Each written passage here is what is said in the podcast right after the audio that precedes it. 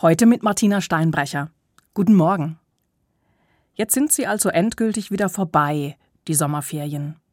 Auch wer keine Kinder im schulpflichtigen Alter hat, wird es merken. Heute beginnt ein neues Schuljahr. Schülerinnen und Schüler erobern sich den öffentlichen Nahverkehr in Bussen und Bahnen zurück. Beim Bäcker ist Schlange stehen angesagt. Parkplätze sind wieder so rar wie vor den Ferien und womöglich liegt auch schon eine leise Ahnung von Herbst überm Land.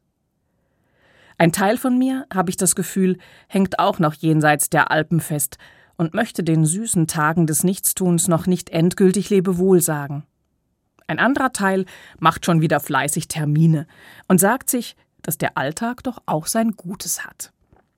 Und prompt wird dieser beflissenere Teil meines Selbst von einem augenzwinkernden Rat aus dem biblischen Buch der Sprüche unterstützt.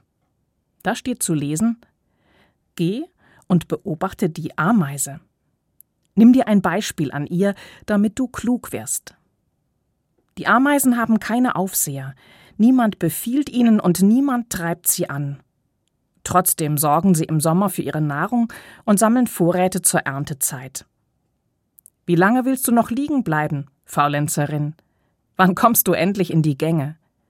Du sagst dir, ach, nur noch ein wenig trödeln, ein wenig träumen, ein wenig die Arme verschränken, um auszuruhen. Aber so rückt die Armut im Eilmarsch heran, die Not dringt in dein Haus ein, wie ein Soldat. Ich muss schon sagen, dieser Rat gefällt mir.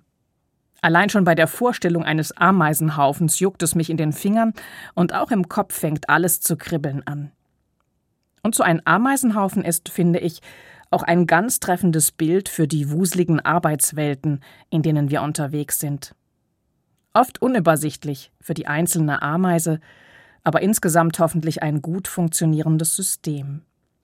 Schön, wenn jede Einzelne ihre Aufgaben kennt und jeder Einzelne seinen Job macht noch schöner, wenn das alles tatsächlich ohne Aufseher funktioniert und die Antreiber nur in der eigenen Motivation und nicht in den Auftragsbüchern oder Chefetagen sitzen.